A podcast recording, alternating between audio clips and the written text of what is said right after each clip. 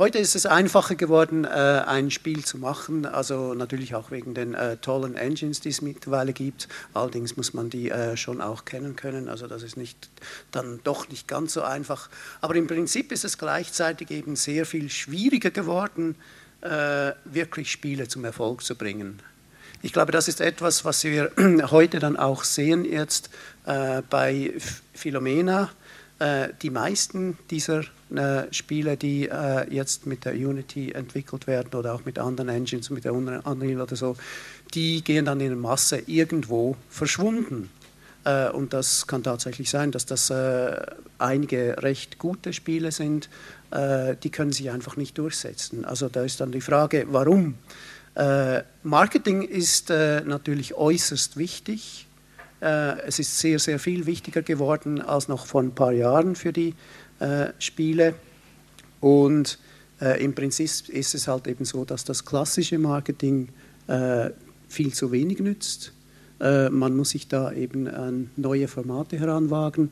Man muss sehen, was da äh, vorhanden ist und das auch wirklich äh, gut benutzen können. Netzwerke natürlich, wie das war schon auch früher da. aber im Prinzip müssen heute eben die Entwickler selbst dran. Und das ist der Unterschied. Vor ein paar Jahren mussten sie noch nicht wirklich selbst dran. Äh, und genau das äh, ist hier eigentlich wichtig. Also äh, wir haben jemanden mit Philomena Schwab, die das Community Building für ihr Spiel von Grund auf angegangen hat und das auch weiterverfolgt hat. und das eigentlich über Greenlighting für Steam, über Kickstarter bis dann zu Pre-Release äh, klar verfolgt hat. Und da ist auch wichtig, dass dann jeweils eben das Timing stimmt äh, für die einzelnen Sachen, dass eben äh, klar ist, okay, äh, Kickstarter, jetzt können wir machen, jetzt haben wir genug Material, jetzt kriegen wir Leute zusammen. Äh, und ja, also das ist ein, ein, ein tolles Beispiel eigentlich hier weil äh, damit eben äh, bei diesem Spiel Niche die Community eben auch mitentwickelt äh, oder quasi mitentwickelt hat. Mhm. Äh, sie wurde so mit einbezogen ins Spiel, äh, dass sich die Leute eben äh, dann so fühlen, dass sie eben, dass das ihr eigenes Spiel ist, das sie eigentlich da mitgebaut haben. Und das kann eben dann doch einen er Erfolg garantieren. Ja, ich glaube, du wurdest schon vorgestellt, äh, Philomena Schwab ist bei uns an der ZHDK äh, gewesen, fünf Jahre lang. Äh, hat das Bachelor gemacht und 2016 äh, mit dem Master noch abgeschlossen. Das Master hat sie dann eben auch zum Thema Marketing abgeschlossen, was bei uns äh, eine Ausnahme ist. aber genau das hat eigentlich jetzt auch dazu geführt, dass dieses Spiel äh, kurz auch vor dem äh, Release steht. Ja. Genau. Dann übergebe ich dir jetzt das Wort. Danke. Genau, hallo zusammen, ich bin Philomena. Wir haben gerade im November unser kleines Indie-Studio in Zürich gegründet, das heißt Strayfawn Studio, also streunendes Rehkids Studio.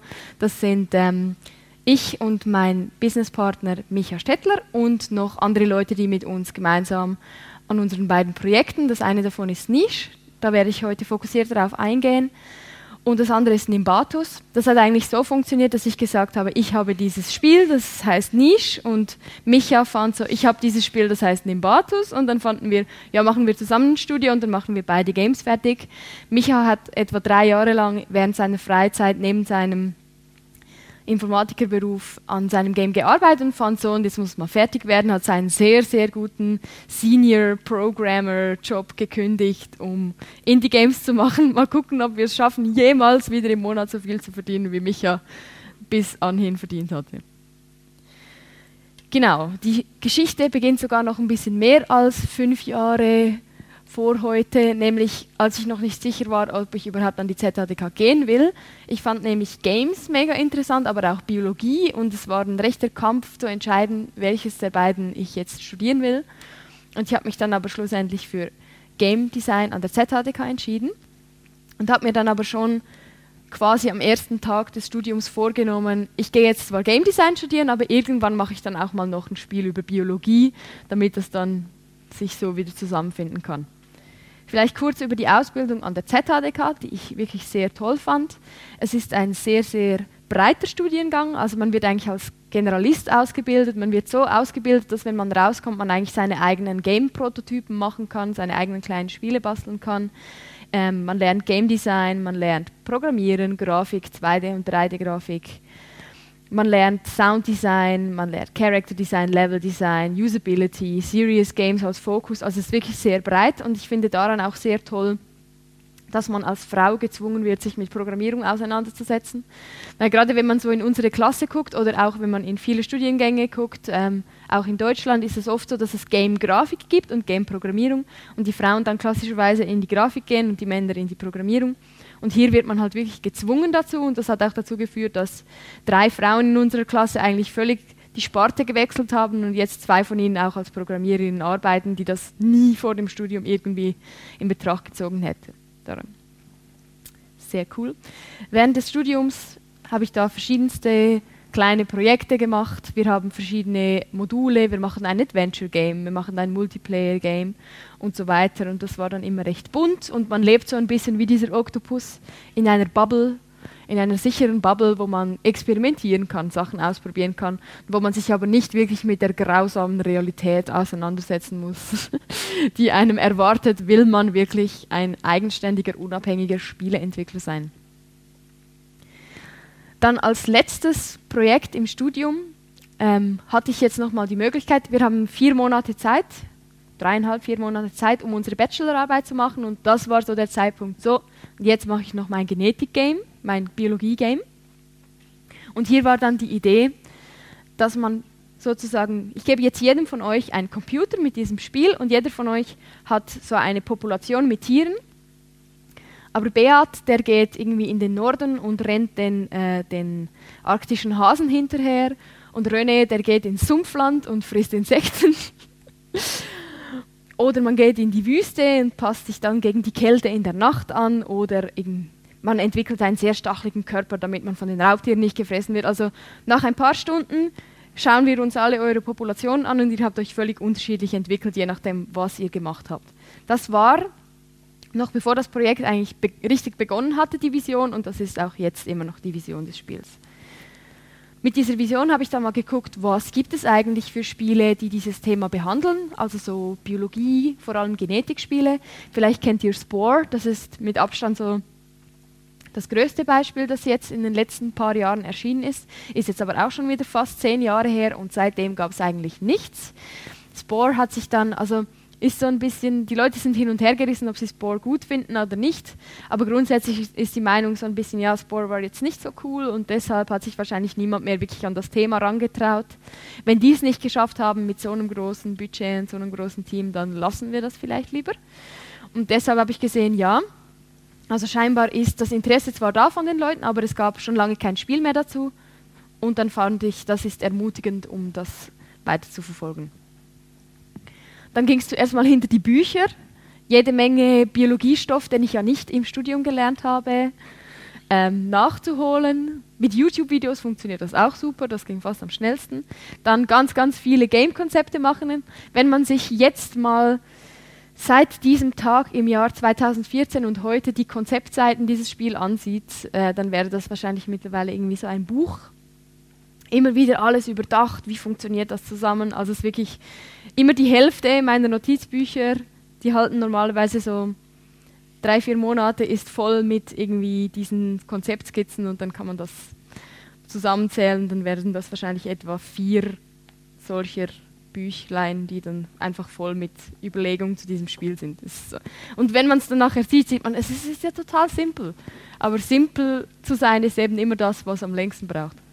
Und dann noch so das Klassische, was wir gerne machen an der ZHDK, Paper Prototyping bevor eine einzige Zeile, Spiel, äh, eine einzige Zeile Code zu diesem Spiel geschrieben wurde, wurde es zuerst mal aus Karton und Papier und so kleinen Mannsgöckeli gebastelt und gespielt und erst als es Spaß gemacht hat, dann durfte man es ins Digitale übersetzen. Das bietet sich natürlich besonders an, wenn man ein Turn-based Game hat, also ein rundenbasiertes Spiel. Wenn man einen Shooter Paper prototypen wird, will, ist es ein bisschen schwieriger, wobei wir mit Röne auch mal einen Shooter Paper prototyped haben. Da mussten wir dann so Papierkügelchen basteln und rumrennen und uns gegenseitig abschießen und so versuchen, eine Game-Mechanik zu definieren. genau, das ist so der aller, aller, allererste Prototyp, den es zu diesem Spiel gab. Damals war es noch so Seitenansicht und man hatte einfach sein Tiervolk und man konnte ihnen äh, oben verschiedene Aufgaben zuweisen, die sie dann machen mussten. Und man sieht, äh, ist es ein Männchen, ist es ein Weibchen, und unten sieht man eigentlich so ein bisschen storymäßig, was passiert ist. Also, ah, die haben sich jetzt gerade alle dem Volk angeschlossen, ein paar gehen jetzt sammeln, ein paar gehen erkunden, ah, der hat nichts gefunden, der sammelt das, bla bla. Weil der einen größeren Körper hat, frisst er mehr Futter. Und dann muss man immer aussuchen, welche der zwei Tiere sich jetzt fortpflanzen sollen. Und dann ist es noch in der Nacht, passieren noch so Events, zum Beispiel jetzt ist es kalt und dann erkältet sich jemand. Und dann als, als Baby kriegt man dann eine Mischung von den Genen von den anderen beiden. Also hat es einen großen Körper oder ist es schlank, was hat es für eine Fellfarbe und so weiter. Das hat sich dann noch ein bisschen weiterentwickelt, ähm, da ich mich entschieden habe, dieser zweidimensionale Raum war irgendwie zu wenig, um spannende Sachen zu machen mit der Umgebung.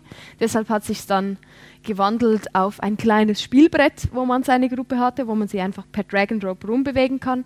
Und wenn man zum Beispiel ein, ein Weibchen neben ein Männchen setzt, dann paaren sie sich automatisch. Man kann auch einen Kreis von Weibchen machen und ein Männchen in die Mitte setzen und dann sind alle Weibchen schwanger. das war ein Feature dieses Spiels, das ich jetzt immer noch vermisse. Mein Lieblingsfeature. Und dann konnte man eigentlich ähm, jeden Tag entscheiden, oben mit diesem Knopf, ob man weiterziehen will und dann verliert man die unterste Reihe und kriegt oben eine neue Reihe und dann bewegt man sich so durch verschiedene Biome im Spiel. Genau. Also so von der Kernmechanik ist es eigentlich immer noch recht ähnlich jetzt, wie es damals war. Und dann hatte ich diesen Prototyp und ich fand den irgendwie noch recht cool und ich wollte den eigentlich auch gerne weitermachen. Aber ein paar Wochen zuvor war etwas passiert, das mir echt irgendwie ein bisschen die Lust daran genommen hatte, jetzt an diesem Spiel weiterzuarbeiten. Und zwar haben wir unser erstes kommerzielles Spiel auf den Markt gebracht, gerade so ein paar Wochen vor der, vor der Abschlussarbeit. Das haben wir in unserer Freizeit entwickelt, vor allem in den Sommerferien. Und wir hatten eigentlich auch einen Publisher, der uns da beim Marketing unterstützen sollte. Das war ein Point-and-Click-Adventure. Äh, alles gemalt mit Wasser aus dem Zürichsee. Also wirklich viele handgemalte Bilder, ewig Zeit investiert in die Grafiken und so eine süße kleine Geschichte mit Waldgeistern. Das Problem war leider, dass als wir es dann auf dem App Store veröffentlicht haben, es so wenige Einheiten verkauft hat, dass wir uns schlussendlich alle vielleicht ein Abendessen davon leisten konnten. Trotz Publisher und trotz ähm, viel investierter Arbeit und auch sehr, sehr positiven Bewertungen. Also das Spiel hatte dann doch irgendwie durchgehend viereinhalb Sterne Bewertungen. Und dann fragt man sich, was Beat schon angetönt hat. Man macht ein Spiel, das ja scheinbar irgendwie doch eine Qualität hat und es interessiert am Schluss einfach niemanden. Und das hat mich ziemlich erschreckt. Und ich fand dann, ja, scheinbar kann ich irgendwie okay oder gute Spiele machen, aber verkaufen kann ich sie nicht. Deshalb habe ich mich dann entschieden, ja, und damit war ich auch nicht alleine, wenn man sich mal anguckt, die Statistiken, das ist jetzt aus dem Jahr 2013, wenn man das heute nochmal angucken, wäre es wahrscheinlich 97 Prozent, weil einfach immer, immer mehr Spiele rauskommen, gerade auf dem App Store, aber mittlerweile auch PC-Games. Ähm, ich weiß nicht, ob ihr zum Beispiel Steam kennt. Steam ist die größte digitale Vertriebsplattform für Spiele. Und wenn man da mal guckt, die, fast die Hälfte, etwa 40 Prozent dieser Spiele, die insgesamt auf dieser Verkaufsplattform sind, sind im letzten Jahr rausgekommen. Also es ist wirklich ein riesiger Boom und es kommt immer mehr und es wird immer einfacher. Und man nennt das die sogenannte Indie-Pocalypse, also das Ende der Indie-Game-Entwickler ist gekommen. Es ist jetzt genauso schwierig, ein Indie-Game zu machen und das zu verkaufen, wie wenn man eine Band gründet und das Gefühl hat, man kriegt ein Platin-Album. So. Oder wenn man ein Autor ist und das Gefühl hat, man kann jetzt äh, sein Buch hundertmal selber drucken und es wird dann hoffentlich ein Bestseller. Also geht so in eine ähnliche Kategorie. Deshalb habe ich mich dann entschieden, ich muss scheinbar da ein bisschen Wissen nachholen und bin da zu Blindflugstudios gegangen. Das ist eines der größten Schweizer Studios. Das da unten in der Ecke bin ich. Und habe dort ein Praktikum gemacht äh, in Game Marketing und habe eigentlich geholfen. Ähm, sie hatten gerade ein sehr, sehr erfolgreiches Spiel rausgebracht für Mobile, das hieß äh, First Strike. Und ich durfte ihnen dann helfen für ein Update, das sie geplant hatten, Journalisten anzuschreiben und so weiter. Und ich habe zwar sehr viel gelernt, aber es hat mich auch sehr erschreckt, dass auch Sie als doch schon erfahreneres Studio eigentlich bis zum Launchtag dieses Updates keine Ahnung hatten, ob das jetzt irgendjemanden interessiert oder nicht. Also es ist wirklich unglaublich schwer vorauszusagen, ob man jetzt 10 Copies von seinem Spiel verkauft oder 100.000. Und das schien auch ähm, größeren Studios so zu gehen. Dann dachte ich, ähm, ja. Dann ist noch was Cooles passiert während dieses Praktikums, nämlich äh, die Pro Helvetia hat sich entschlossen, unser Spiel zu fördern mit 25.000 Franken. Das war das erste Mal, dass wir wirklich mal so ein Budget hatten, mit dem wir irgendwas machen konnten. Bisher, auch das vorherige Projekt war eigentlich einfach alles Hobbyarbeit, das wir investiert hatten. Und ähm, an diesem Zeitpunkt wurde dann auch das Team ein bisschen größer, von mir alleine auf drei Leute, die dann fanden, ah cool, irgendwie scheint noch jemand anderes das Potenzial in diesem Projekt zu sehen, also in diesem Fall die Pro Helvetia, und wir können uns 10 Franken in der Stunde zahlen, um daran zu arbeiten. So, also das, das war schon ein tolles Erlebnis. Aber ich fand dann ja, auch nach diesem Praktikum verstehe ich immer noch nicht genau, was ich jetzt so Step by Step machen muss, um dieses Game, dieses äh, Genetikspiel, das ich da, von dem ich da einen Prototypen hatte, irgendwie zum Erfolg zu führen, irgendwie ein bisschen vorherzusagen, dass es mehr als ein Abendessen daraus geben wird. Und deshalb habe ich mich entschlossen, es ist Zeit, nochmal zu René und Bea zurück in die Schule zurückzukehren. Und dann nach langem Hin und Her überlegen, es hat fast ein Semester gedauert, dann mal rauszufinden, was ich eigentlich versuche zu machen. Ich wusste nur, ähm, ich möchte gern es irgendwie hinkriegen, dieses Spiel weiterzumachen und ich möchte dann wissen, dass es am Schluss auch ein paar Copies verkauft und dass wir dann vielleicht noch weiter daran arbeiten können oder auch ein nächstes Spiel von diesem Geld machen können. Und dann habe ich mit ganz vielen anderen Indie-Entwicklern geredet ein bisschen rumgeguckt und gemerkt, doch, ich versuche jetzt was in Richtung Community Building zu machen, was beim anderen Spiel total gefehlt hat. Beim anderen Spiel wusste ich, also wusste ich nicht, ob es irgendjemanden interessiert. Und jetzt dachte ich, ich versuche mal Leute zu finden, die es interessiert. Schon bevor das Spiel rauskommt und für mich so ein bisschen zu validieren, doch irgendjemand hat Interesse daran. Deshalb geht es in meiner Masterthesis um Community Building für Indie-Game-Entwickler, die Triple E approach uh, to community building, evaluate, establish and engage, also aufbauen, einbeziehen, also evaluieren, aufbauen und einbeziehen sozusagen. Könnt, wenn es euch interessiert, könnt ihr auch gerne auf meine Webseite gehen und das Ganze lesen. Und ich gebe euch jetzt einfach so ein bisschen einen Einblick. Das erste, das wir dann eigentlich gemacht haben, war ähm, mal so lokal in ein Café zu gehen, wo sich so ein bisschen Game-Leute treffen, das Spiel einfach mal mitzubringen. Auf die Idee wären wir vorher auch nicht gekommen. Einfach im, vorher haben wir einfach im, Dunkel, im dunklen Kämmerchen entwickelt. Und jetzt fanden wir, jetzt nehmen wir es mal mit und gucken mal, ob sie, ob sie das überhaupt cool finden. Und mit diesem Geld von der Pro Helvetia konnten wir das dann auch ein bisschen ausweiten und ein bisschen rumreisen. Die Pro Helvetia ist super und die ZADK ist auch super. Die zahlen einen gerne mal äh, Reisekosten, wenn man wenn man wohin gehen möchte. Das hier ist zum Beispiel in San Francisco an der GDC, an der Game Developers Conference. Das ist hier letztes Jahr in Stuttgart an der Game-Ausstellung. Und das sind drei Schwestern äh, in Norwich, das ist in England, so ein ganz kleines Festival. An dieser Stelle ist vielleicht noch interessant zu erwähnen, äh, in Bezug auf Zielgruppe habe ich mir am, Anf am Anfang des Projekts vorgenommen, so ich definiere jetzt eine Zielgruppe und die Zielgruppe ist ich selber, als ich zwölf Jahre alt war. da hat es mir gerade gar nicht gepasst, dass meine Mutter ein Foto gemacht hat, als ich auf dem Karussell war, weil eigentlich war ich schon zu alt fürs Karussell. Und ähm, genau, dann habe ich so gesagt, ja, als ich zwölf war, als ich in den Laden gegangen bin, was wäre genau das Spiel mit der Ästhetik gewesen, das ich unbedingt hätte kaufen wollen? Es war auch nicht so schwierig, weil ich mag eigentlich immer noch die gleichen Sachen äh, wie damals, als ich zwölf war. Und habe es dann eigentlich so entwickelt und dachte dann auch, unsere Zielgruppe ist wirklich eher so Mädchen, vielleicht um die 10 bis 14 Jahre. Hat sich dann aber während dem Ausstellen und dem ganzen Rumgereise herausgestellt, dass unsere Zielgruppe für das Spiel doch größer war, als ich das erwartet hatte.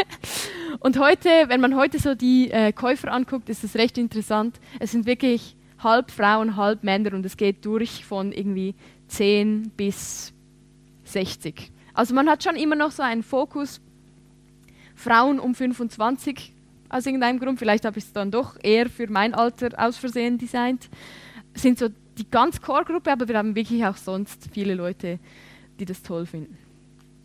Genau, und an diesen Events war dann ganz wichtig, immer schön von allen Leuten, die es interessiert hat, die E-Mail-Adresse mitzunehmen.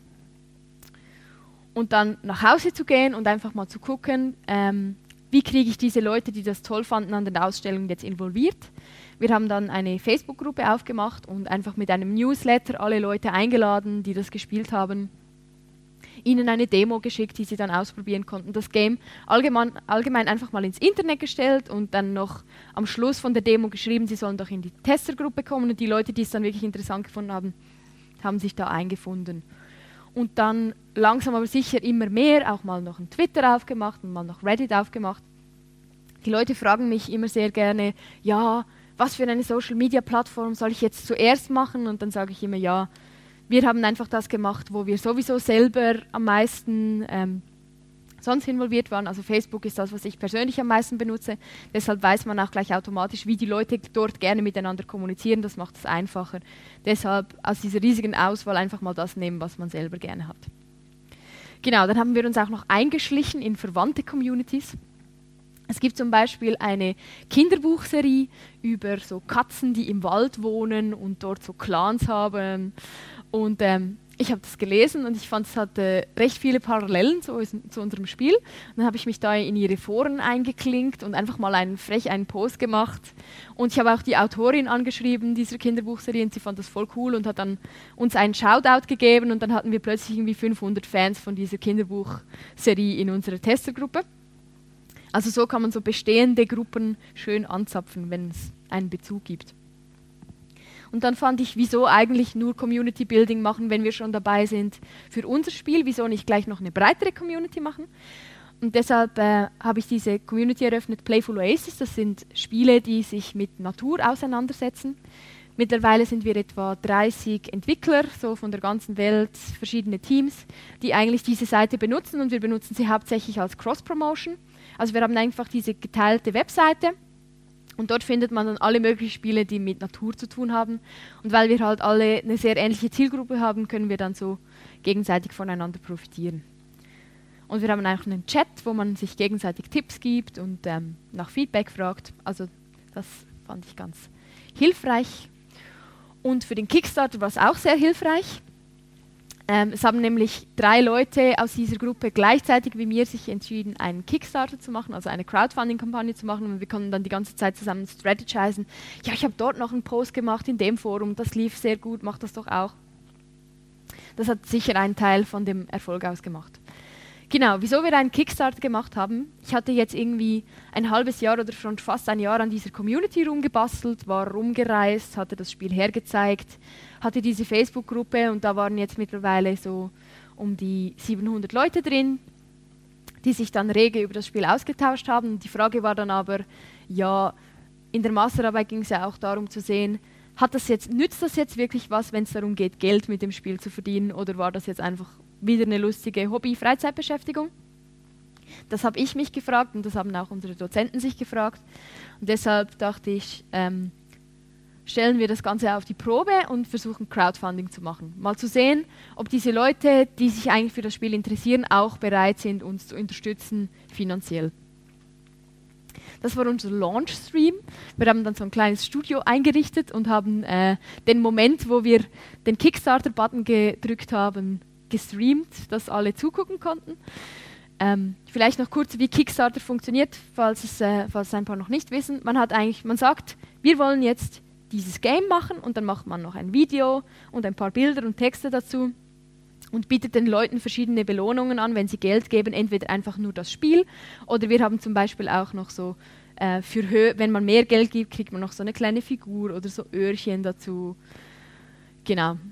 Und wenn man, dann, hat, dann setzt man sich eigentlich ein Ziel, das man erreichen will. Wir haben dann gesagt, wir wollen mindestens 15.000 Dollar. Und wenn man das schafft, dieses Ziel, dann kriegt man das Geld.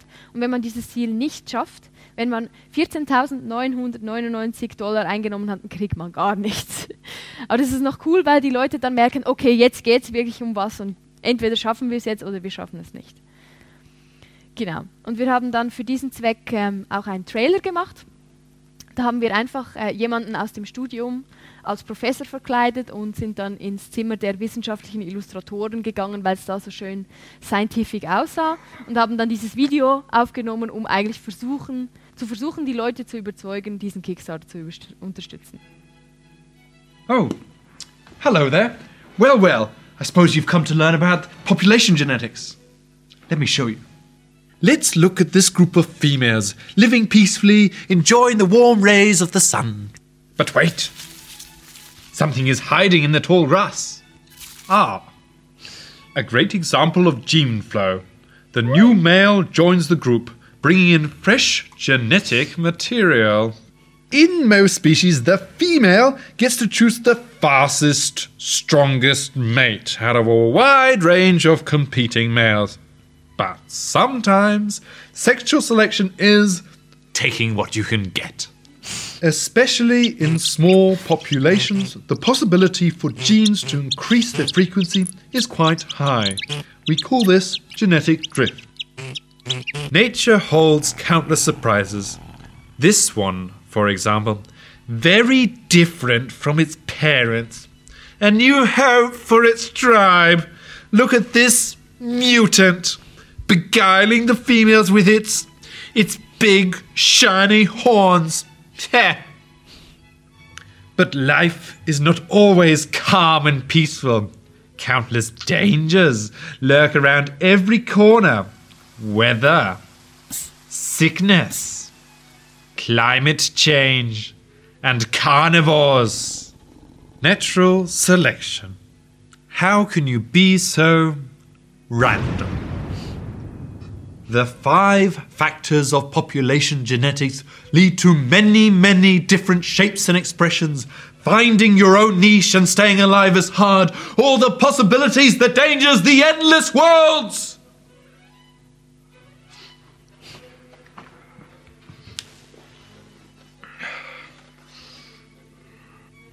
You might ask yourself, Professor Frecklebottom, you're so much more intelligent than me. How will I ever learn? Don't worry, because just like me, you can get your biology degree by playing Niche, a genetic survival game. What? You're still there? Go study, I tell you. Genau, wir haben dann äh, mit diesem Video eigentlich versucht, gleichzeitig so ein bisschen zu zeigen, was unser Spiel ist, aber auch zu erklären, was Populationsgenetik ist. Also um genau zu sein, das Spiel dreht sich um das Thema der Populationsgenetik. Und wir haben hier auch versucht, ähm, die, drei, äh, die fünf Faktoren der Populationsgenetik, ihr kennt vielleicht zum Beispiel äh, Mutation oder Natural Selection, es gibt noch Genetic Drift, Genetic Flow, äh, eigentlich zu übersetzen in Spielmechanik und dann zu gucken, schaffen wir es eigentlich ein Spiel zu machen, das basierend auf diesen fünf Pillars der Population Genetic funktioniert. Und ähm, das fanden vor allem so verschiedene Science-Seiten recht cool.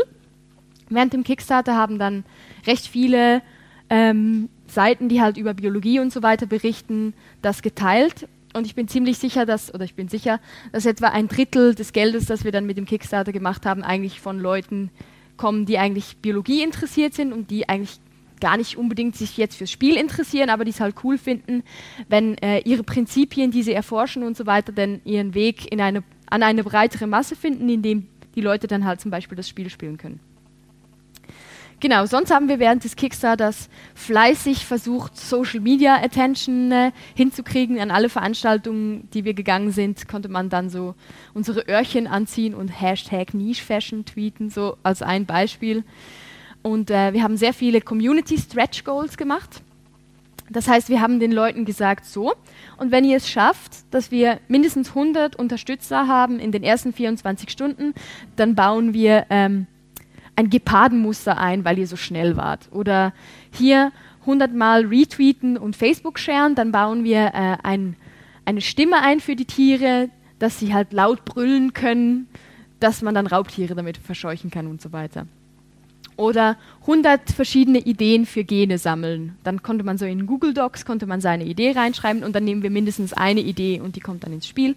Oder 50 verschiedene Fanarts und dann machen wir in unserem ähm, in unserem Booklet noch eine extra Fan Art Section und die haben die wirklich alle gerockt. Was wir da auch hingestellt haben, sie haben das gemacht in einer Woche oder so. Da mussten wir uns wieder neue Sachen ausdenken und das hat sehr sehr viel der Reichweite, die wir dann so also die wir sonst niemals gehabt hätten, erreicht.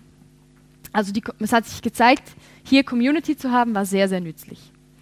Mein, fast mein Lieblingsbeispiel ist, ähm, wir hatten einen, eine Belohnung, die gab es nur einmal. Das ist, wenn man uns 5000 Dollar gibt, dann bauen wir eine Wahlinsel ins Spiel ein. Und dann haben wir der Community gesagt, sie sollen uns doch helfen, diesen, diesen Wahlunterstützer zu finden. Und dann haben die, wirklich, haben wir auch so in einem Google Docs, haben wir so geschrieben, wer schon wer ihn angeschrieben hat. Und sie haben dann alle möglichen Museen und so weiter angeschrieben. Und innerhalb eines Tages hatten wir dann eine Person gefunden, die wirklich 5000 also 5000 Dollar investiert hat. Ja, das wäre sonst wahrscheinlich auch schwieriger geworden. Und jetzt müssen wir eine Wahlinsel einbauen. Wir haben sehr, sehr viele Sachen versprochen während des Kickstarters. Wir sind sie immer noch am Abarbeiten. Das muss man sich auch immer zweimal überlegen, ob man wirklich eine Wahlinsel einbauen kann. Genau, und so hat das dann besser funktioniert als gedacht. Wenn man jetzt hier noch PayPal, also das ist jetzt vom Kickstarter, wir wollten 15, am Schluss haben wir 72 gekriegt. Wenn man dann noch Pay PayPal-Spenden dazu nimmt, waren es dann etwa 75. Und wir waren eigentlich total hin und weg, dass das doch viel besser funktioniert hat, als wir geglaubt hatten. Und dann voller Enthusiasmus, es gab dann eine Lohnerhöhung auf 12,50 Franken in der Stunde. Und so sind wir dann weitergezogen. Das hat uns dann auch ermöglicht, ähm, uns ein eigenes kleines Office zu buchen und dort schön am Spiel weiterzuentwickeln. Das Team weiter auszubauen auf dann mittlerweile sechs Leute. Hier sieht man vielleicht äh, interessant, wie sich das so aufteilt vorher. Also ganz am Anfang war es ich, die da irgendwie ein bisschen rumgebastelt hat. Dann kam noch ein Grafiker dazu, der dann hauptsächlich Grafik gemacht hat. Dann kam ein Programmierer dazu, der dann programmiert hat. Und ich war dann hauptsächlich für so Marketing und Game Design und Projektmanagement. Dann ist noch jemand jetzt dazugekommen, der Sound macht. Es ist aber auch manchmal so, dass es die gleichen Leute sind so. Aber das ist ungefähr so die, die Teameinteilung. Das Grafikteam ist am größten, gefolgt von den Programmierern, dann Sound und Game Design und Community Marketing. Genau, weil wir jetzt auch ein bisschen Geld hatten, konnten wir uns auch noch mal hinter die Bücher setzen und konnten wieder das Papier hervorholen und ein bisschen rumprobieren, ob dieses Spiel so, wie wir es zu dem Zeitpunkt hatten, auch wirklich das ist, wie wir es machen wollen. Und wir haben dann doch im Team entschieden, wir wollen doch noch einige Sachen anders machen und größer machen. Und ähm, ja, sieht jetzt nicht mehr ganz so aus wie vorher. Ähm, man bewegt sich jetzt eigentlich, man hat jetzt eigentlich so seine Gruppe und es gibt verschiedene Inseln, auf denen man sich bewegt. Also es ist eigentlich von einem 2D-Spiel ohne Raum auf ein kleines Spielbrett, jetzt doch auf, auf ein relativ großes Spielbrett gewechselt. Und wir gucken uns jetzt einfach mal so kurz an, wie sich das so spielt, weil es klingt immer so abstrakt, wenn man irgendwie erzählt, ja, das ist so ein Genetikspiel, so. Deshalb schauen wir mal eine Runde rein und ich erkläre ein bisschen mehr, wie die Game-Mechanik funktioniert. Man hat jetzt hier, kann man hier reinkommen, und einen neuen Spielstand anfangen. Das machen wir jetzt einfach mal. Genau, und das Spiel ähm, generiert jetzt eine prozedurale Insel. Also das Spiel arbeitet sehr viel mit Prozeduralität. Das heißt, ähm, wir haben nicht genau designt, wie diese Insel jetzt aussehen soll. Wir haben nur gesagt, ah, diese Insel soll ungefähr so groß sein und sie soll vielleicht dieses Biom haben, ob, aber ob die jetzt eher länglich ist oder eher so, jetzt gerade recht interessant mit diesen vier Ausläufern hier, äh, entscheidet das Spiel jetzt eigentlich selbst. Und auch die Tiere sind prozedural, also man fängt dann immer mit zwei Tieren an, die unterschiedlich sind. Die hätten jetzt Flecken haben können oder Streifen oder ganz andere Pfoten und so weiter. Da kann man sich hier ihre Fähigkeiten anschauen gehen, was sie so können. Ähm, man kann immer jeweils sein Tier anklicken. Ich sehe jetzt hier, ich habe jetzt Adam, sie heißen Adam und Eva, weil wir noch ein bisschen Kreationismus in die Evolutionsbiologie einschleusen wollten. Genau, ich kann jetzt hier Adam auswählen und dann sehe ich äh, anhand dieser verschiedenen Symbole, was ich eigentlich mit meiner Umgebung tun kann. Also ich könnte jetzt hier Futter sammeln von diesem Busch, dann kriege ich das hier. Oder ich könnte jetzt hier das Gras aufdecken oder ich könnte jetzt hier mal rüberlaufen. Oder hier Eva kann total schlecht laufen. Sie hat äh, Beine, die gut ans Wasser angepasst sind und nicht so ans Land. Deshalb kann sie nur so ganz langsam sich bewegen. So. Und hier auf der Brust der Tiere sieht man immer ihre tägliche Energie. Ich habe jetzt mit beiden drei Aktionen gemacht. Ich muss jetzt den Tag beenden. Dann kriege ich wieder neue Energie. Das Problem ist aber, meine Tiere werden auch älter und sterben dann irgendwann. Das heißt, ich muss laufend mich darum kümmern, die nächste Generation in die Welt zu setzen. So, ich habe mich jetzt hier gleich einfach mal frech mit Adam gepaart. Und zusätzlich auch noch problematisch hier oben ist mein Futter. Und immer wenn ich den Tag beende, dann fressen alle meine Tiere ein Futter.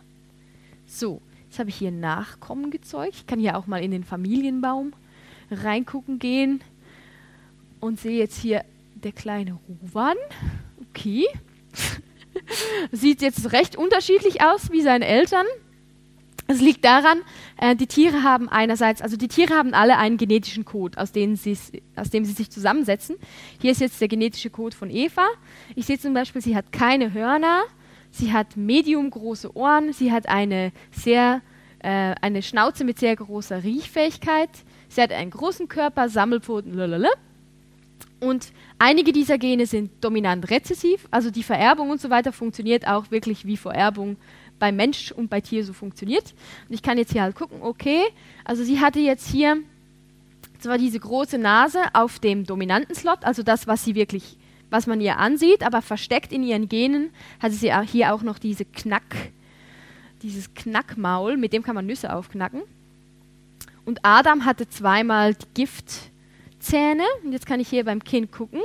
Okay, also das Kind hat jetzt von der Eva das versteckte Knackgen geerbt und vom Vater diese Giftzähne. Und weil, die, weil die, ähm, der Knackkopf dominant ist über die Giftzähne, hat mein Kind jetzt einen Knackkopf. So. Kann ich jetzt hier auch gleich nochmal versuchen. Mal gucken, was rauskommt. Und es ist ein Männchen. Das sieht man an ihrer kleinen Mähne. So, hier, Vater muss noch ein bisschen versorgen mit Futter. Okay, jetzt kann ich mir hier auch noch mal das zweites Kind angucken. Das ist ein Weibchen. Sie haben interessanterweise beide einen äh, stacheligen Körper.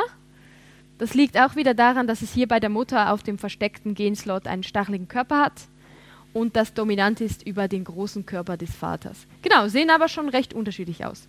Und beide haben äh, eine Pfote zum gut rennen und eine Pfote von Mutter zum gut sammeln. So, und hier auf dieser Insel kann ich mich eigentlich relativ entspannen. Hier gibt es nicht so viele Gefahren. Hier lerne ich so als neuer Spieler ein bisschen, wie das Ganze läuft. Ich kann mich jetzt hier aber schon mal Richtung neue Insel bewegen. Man kann nämlich über diese Ausgänge hier, kann man sich auf eine neue Insel bewegen. Oh, hier ist gerade noch ein Maulwurf, den jage ich mir. So, und Vater hat auch den Vorteil mit seinen Giftzähnen, dass er giftresistent ist. Das heißt, ich kann hier von den giftigen Büschen sammeln aber zum Beispiel Mutter, die so langsam ist, dass ich fast nicht vorankomme. Hier gehen wir mal mit Sohn. Müssen wir noch einen Tag warten. So, mit, wenn ich jetzt hier das zum Beispiel mit Mutter machen würde, diese giftigen Sachen absammeln, dann aktiviere ich einen äh, Vergiftet-Effekt und sie nimmt jetzt jeden Tag Schaden von diesem Gift. Das ist jetzt der Vorteil am, am Vater hier gegenüber der Mutter. So, wir reisen mal noch eine Runde weiter. Und sie nimmt jetzt jeden Tag, wird sie beschädigt von dem Gift, das sie gegessen hat. Und einerseits füllt sich jetzt hier ihr Alter auf und andererseits füllt sich jetzt hier ihr Schaden auf. Und wenn sich die beiden treffen, dann ist sie tot. Wir gehen jetzt einfach mal so, weil die beiden so schön schnell sind, einfach nur mit Vater und Sohn und lassen die anderen beiden hier zurück, dass wir noch ein bisschen andere Insel gesehen haben. Das wäre eine sehr, sehr dumme Idee, das im Spiel zu machen. Wenn ich nämlich nur noch Männchen habe, da kann ich ja meine nächste Generation nicht herzüchten. Ähm, ich könnte jetzt aber auch, oh, hier ist eine Insel, die halb Grasland und halb Dschungel ist. Und jedes Biom hat so ein bisschen ihre, seine eigenen Herausforderungen. Also wenn ich jetzt hier einfach schnurstracks reinrennen würde, ohne mich versuchen noch ein bisschen anzupassen vorher. Oh, mein Sohn ist jetzt auch ausgewachsen. Ist doch auch schön. Genau. Hier habe ich jetzt schon mal Glück. Jetzt habe ich hier Futterquellen gefunden, an die ich mich schon gewöhnt bin. Aber wenn ich hier jetzt einfach ganz frech mal in das neue Biom reinlaufe und gleichzeitig noch hoffe, ich finde hoffentlich noch ein Weibchen, sonst bin ich sowieso bald hin. So trauen wir uns einfach mal. Genau. Hier, ich kann hier auch noch ähm, meine Wahrnehmung ändern. Ich kann hier nämlich von äh, Sichtwahrnehmung zu hören, hier höre ich zum Beispiel, das ist ein Maulwurf, zu riechen. Und wenn ich das jetzt nicht gemacht hätte und einfach mal hier hingegangen wäre, was ich jetzt trotzdem mache, dann hätte mich die Dschungelpflanze schön aufgefressen. So, die frisst mich jetzt langsam auf und ich könnte jetzt versuchen, hier mit meinem Sohn noch etwas dran zu ändern. Komm schon, Vater, ich will dich retten. Nein, du bist verdaut. So, hier schwirrt auch noch schön ein Vogel herum. Wenn ich jetzt Babys hätte und die alleine lassen würde, dann würde er kommen und sie sich holen. Das Problem habe ich gerade nicht, weil ich sowieso mich nicht fortpflanzen kann, weil ich keine Weibchen habe. Ich hoffe jetzt hier noch einen schönen großen Dschungelraubtier zu begegnen, damit man sieht, was einem in diesem Spiel nicht alles so umbringen möchte. Ist auch cool. Hier finde ich ab und zu mal noch ein neues Nest. Oh ja, schön, genau. Ähm, auf dieser Insel, auf der Dschungelinsel, gibt es drei verschiedene Affensorten. Einer, der gut riecht, einer, der gut sieht und einer, der gut hört. Kommt euch vielleicht bekannt vor. Und jetzt müsste ich mich hier, und die sind so stark, die haben vier Verteidigung und ich habe Stärke 2. Das heißt, ich bräuchte mindestens Stärke 5, um ihnen überhaupt einen Schadenspunkt zu machen und die haben irgendwie 100 Leben oder so. Also unmöglich. Und ich müsste mich jetzt hier eigentlich anpassen, indem ich möglichst geruchslos bin, weil der verlässt sich einfach nur auf seine Geruchswahrnehmung. Der sieht nicht gut, der hört nicht gut. Und wenn ich jetzt hier geruchslos wäre, dann würde, mir, dann würde er mich gar nicht bemerken. Ich könnte jetzt versuchen, in meiner Verzweiflung, nein! ja, das passiert, wenn man nicht äh, ab und zu mal riecht. Jetzt werde ich hier einfach von der Pflanze gegessen. Ich hätte jetzt noch versucht, vielleicht eine Schlammpfütze zu finden, um mich drin zu wälzen. Das äh, tarnt dann meinen Geruch wenigstens für ein paar Runden. Aber wenn ich längerfristig auf einer Dschungelinsel leben will, muss ich versuchen, mich möglichst so anzupassen, dass mein Körper geruchlos ist, dass ich mich leise bewegen kann und dass ich gut getarnt bin in dieser Farbe. Ja, genau. Wir können jetzt hier noch beim Sterben zugucken, wenn wir wollen. Ist zwar ein bisschen böse. So, meine Spezies ist ausgestorben. Jetzt muss ich wieder ganz von vorne anfangen. Das Spiel ist sehr, sehr, straft einen sehr, sehr hart. Gut. genau, das ist dann immer auch sehr witzig, wenn äh, zum Beispiel Müttern, Mütter kommen und das Spiel mit ihren kleinen Töchtern spielen, weil es halt doch recht cute aussieht, so süß von der Grafik und ach, das ist bestimmt ganz toll und dann wird das erste Baby vom Raubtier aufgefressen und dann ist meistens so die Mutter ein bisschen so und das Kind findet es aber meistens voll easy, so okay, ja, blöd, machen wir noch mal eins so. genau. Und jetzt was gerade so läuft, ähm, ich habe vorhin schon kurz von Steam erzählt, dieser äh, Plattform für digitalen Spielvertrieb. Das ist mega cool. Wir müssen heutzutage keinen großen Publisher mehr haben, der unsere Spiele in Verpackungen steckt und in den Laden stellt, sondern wir können einfach auf diese Plattform gehen, sagen, das Spiel kostet jetzt äh, 19 Dollar, so viel kostet es, und die Leute können dann das kaufen oder es lassen. Und ähm, bisher hat das Spiel so um die 35.000 Kopien verkauft in diesem Early Access. Das heißt, man kann sein Spiel schon verkaufen, bevor es überhaupt fertig ist. Man kriegt dann einen fetten Stempel drauf, ist nicht fertig. Leute wollen es trotzdem schon kaufen. Wenn sie es trotzdem kaufen wollen, können sie das oder sie warten, bis es fertig ist.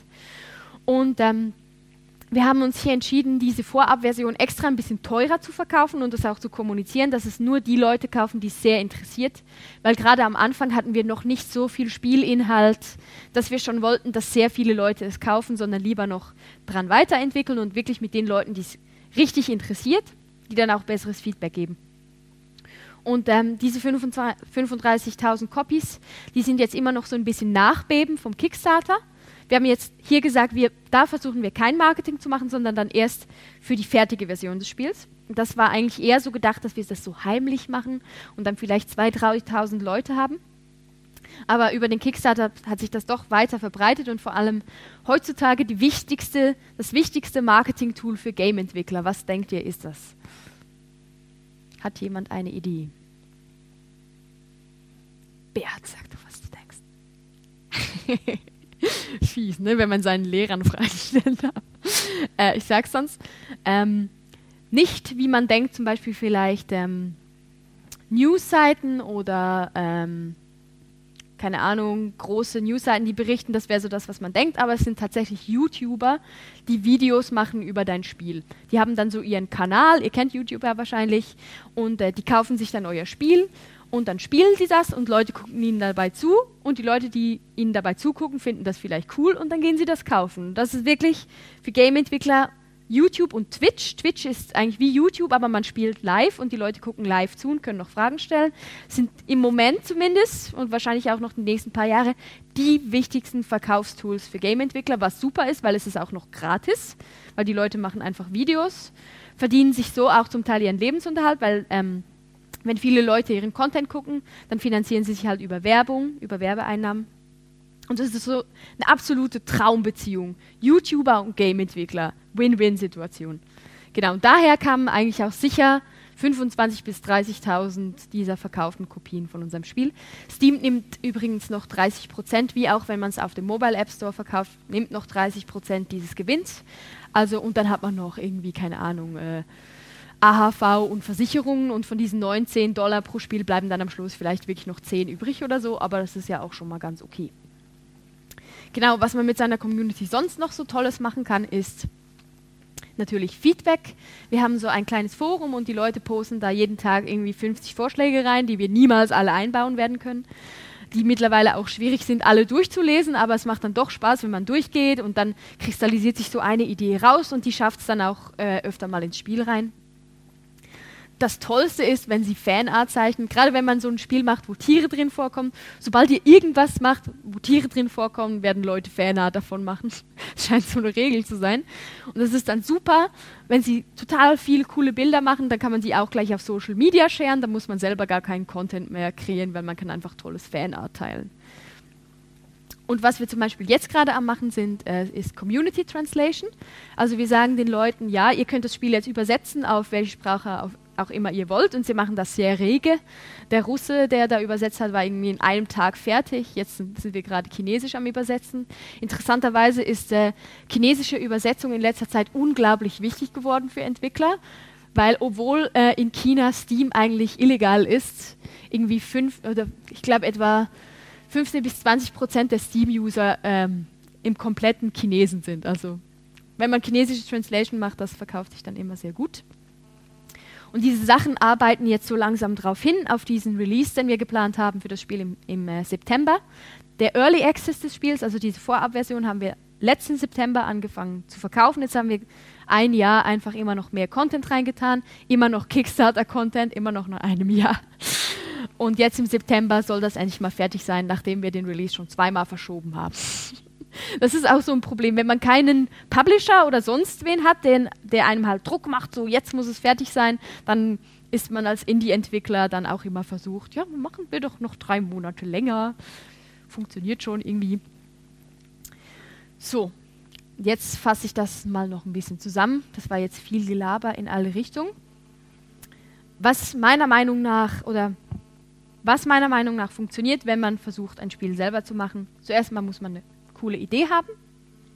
Dann macht man eine Marktrecherche und guckt mal, ob das Interesse dafür da ist.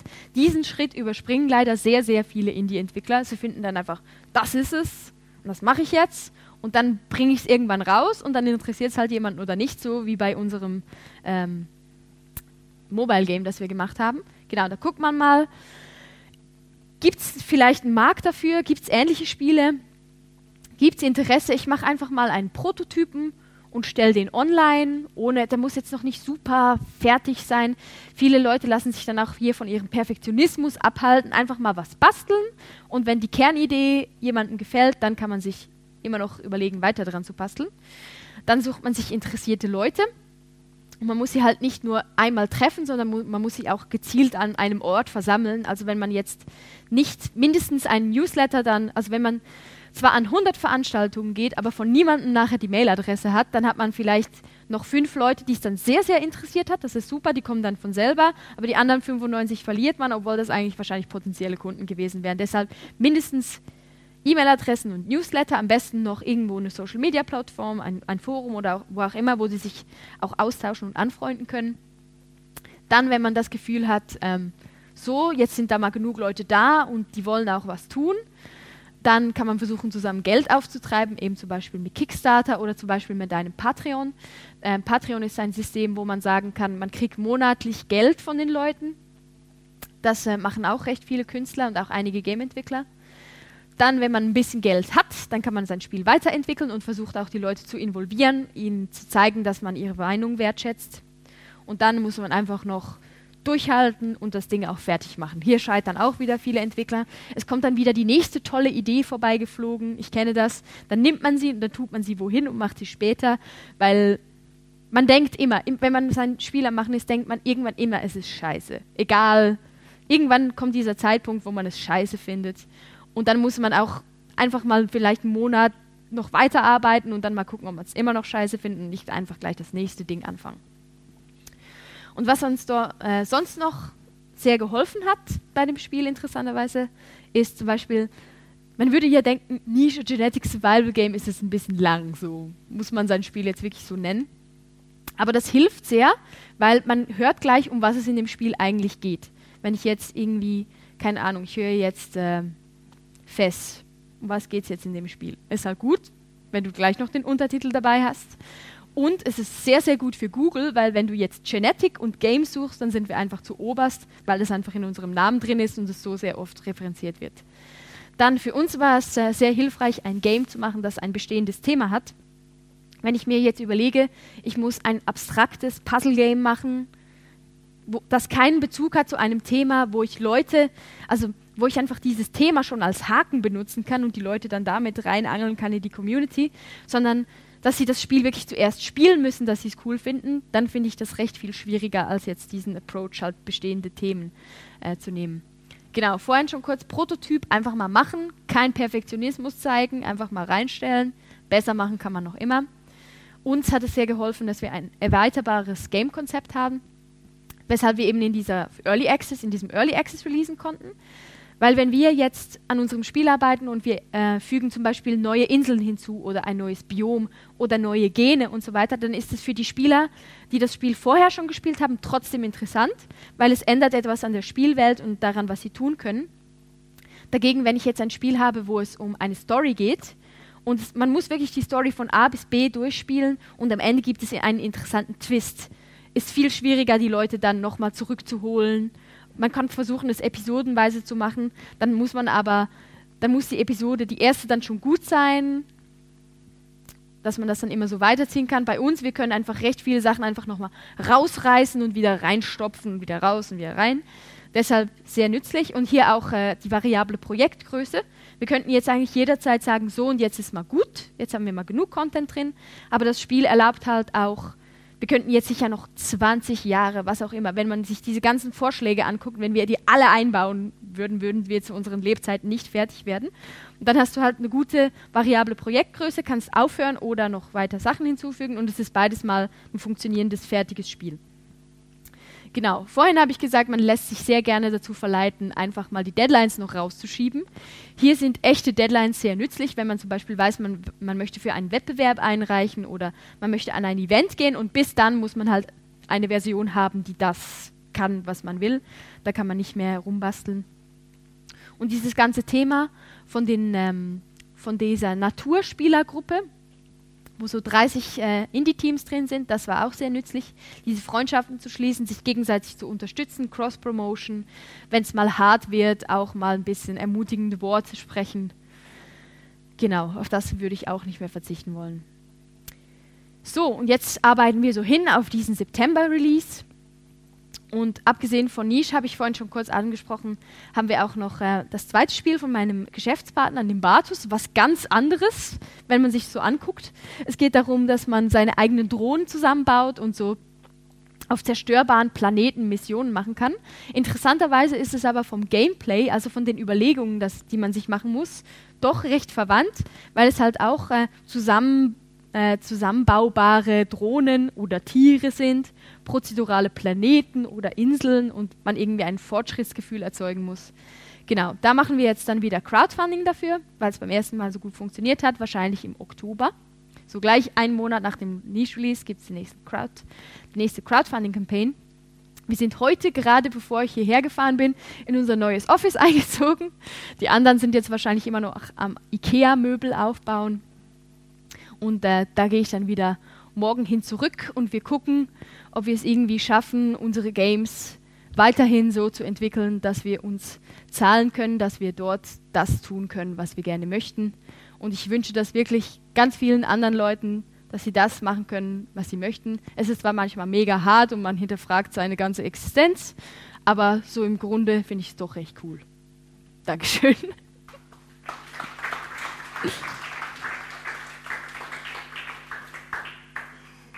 Genau, wenn ihr irgendwie Fragen habt oder so, könnt ihr mir gerne auch eine Mail schicken, wenn es so eher ein Zweigespräch sein soll, oder jetzt dann fragen. Und wenn ihr selber ein Spiel am Basteln seid oder so, schickt mir immer gerne eure Prototypen. Gucke ich mir gerne an.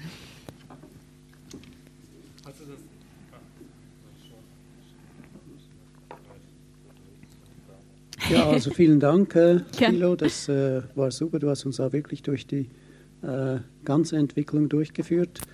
Ähm, eine ganz kleine Frage. Äh, die emotionale Bindung an äh, einen Charakter im Spiel. Mhm. Wir haben ja gesehen, die mhm. sterben relativ mhm. schnell, äh, werden aufgefressen und so weiter. Äh, die ist ja irgendwie nicht, nicht da, oder? Und äh, jetzt haben wir aber gesehen, dass die emotionale Bindung äh, ans Spiel selbst eigentlich da ist, ja. oder? Genau. Was ist der Kniff da? Ja, also es gibt auch sehr viele Leute, die sich immer wieder darüber beschweren, wieso die Tiere so schnell sterben. Wir machen dann vielleicht auch mal eine Probeversion, wo es mehr um das Individuum geht, aber im Spiel selber geht es halt wirklich mehr um die Population. Und wenn man das halt zeigen möchte mit der Evolution und wie sich Dinge entwickeln, dann müssen die Tiere relativ äh, eine kurze Lebensspanne haben, weil es sonst halt einfach viel zu lange geht, bis eine Generation vorüber ist. Ähm, ja, die emotionale Bindung, die man hat, ist aber im Spiel selber schon da, aber mehr an die Familie als äh, an das Individuum. Weil wenn man merkt, sein Lieblingstier, das ist jetzt einfach gerade am Sterben, dann guckt man, dass es dann noch zwei, drei Kinder hat und dann hat man die, dann überträgt man die Bindung so ein bisschen. Manchmal hat man aber auch ein Tier, äh, obwohl es so kurz lebt, mit dem, man, mit dem man eine starke Bindung eingeht, gerade weil es irgendwas mega Spezielles hat, irgendein sehr spezielles Gen oder es ist was Spezielles im, im Game passiert, keine Ahnung. Das waren jetzt Zwillingsschwestern, die auf die Welt gekommen sind und wir hatten fast nichts mehr zu essen und ähm, eine war weiß und eine war schwarz und die weiße hat sich dann halt geopfert und hat das Futter gesammelt. Ja, das war jetzt vielleicht eine, sagen wir, keine Ahnung, ja. ich wollte jetzt keine rassistischen Kommentare machen.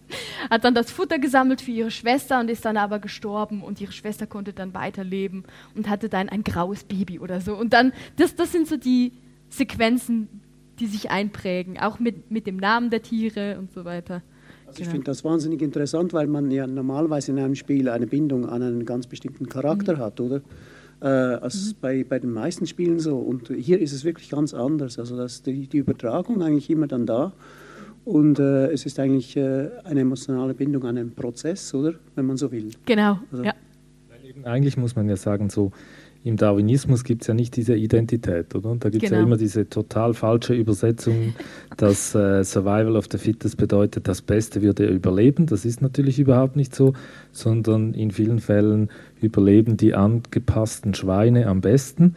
Und das sind dann nicht unbedingt die nettesten, sondern die schlimmsten, oder? Also in dem Fall geht es immer um Funktionalität gegenüber der Umwelt, oder? Genau. Und das, was du ja jetzt erzählt hast, wäre wie so ein ein anderer Fall, dass man nämlich versucht, was zu retten, was Identität war, mhm. über die Funktionalität hinweg, oder? Die genau. es wieder verlieren müsste. Also zum genau. Beispiel, dass irgendetwas, wie du gesagt hast, schwarz war und man mhm. versucht, das Schwarze zu retten, mhm. obwohl es vielleicht in einer weißen Umgebung ist, wo das äh, Schwarze keine Chance mehr hat. Oder? Also genau. von dem her ist es eben auch interessant zu hören während deines Vortrages, wie ich definiert wird. Das ist ja immer interessant, wenn ein Spieler ich sagt, ich steuere etwas, dann eben identifiziert er sich eins zu eins und das kann ja hier nicht sein, oder? In der Mehrheit der Fälle. Aber das ist jetzt schon eine interessante Sache, dass das eben auch passiert und man eine Story generiert aus diesem sehr prozeduralen und darwinistischen, aus diesem Darwinismus, der eigentlich das Gegenteil tut, weil Identität da nur Funktion ist eigentlich vom äh, von was man so für Funktionen haben müsste. Man, man darf schon die Frage stellen, ähm, äh, was mache ich jetzt da als Spieler, oder? Mhm. Also äh, wo bin ich mhm. als ich eigentlich da? Und mhm. äh, die Antwort ist ja vielleicht doch, also ich bin offensichtlich eine Art Gottfigur, oder? Du bist eine Gottfigur, Weil ja. Ich kann da sehr viel kontrollieren, oder? Mhm. Ich, also, Interessanterweise stellen, stell, wird diese Frage sehr, sehr selten gestellt. Das finde ich noch interessant. Man ist sich in Spielen schon gewöhnt. Ich meine, wenn du jetzt irgendwie Siedler oder so spielst, wer, wer bist du denn? Also man, man denkt dann, einige Leute sagen, ja, ich bin halt äh, das Oberhaupt von dem Rudel, oder so. Und andere Leute hinterfragen es gar nicht und andere Leute sagen, ich bin eigentlich Gott. Das sind so die drei, Weil man, die ist drei ja, Approaches. man ist nicht präsent da, genau. oder? Es ist ja nicht äh, das oberstarke, in Anführungszeichen, Tier oder clevere oder angepassteste mhm. Tier eigentlich, dass die da leitet, sondern man ist außerhalb der Ordnung, oder? Man ja. lebt ja auch weiter, wenn die.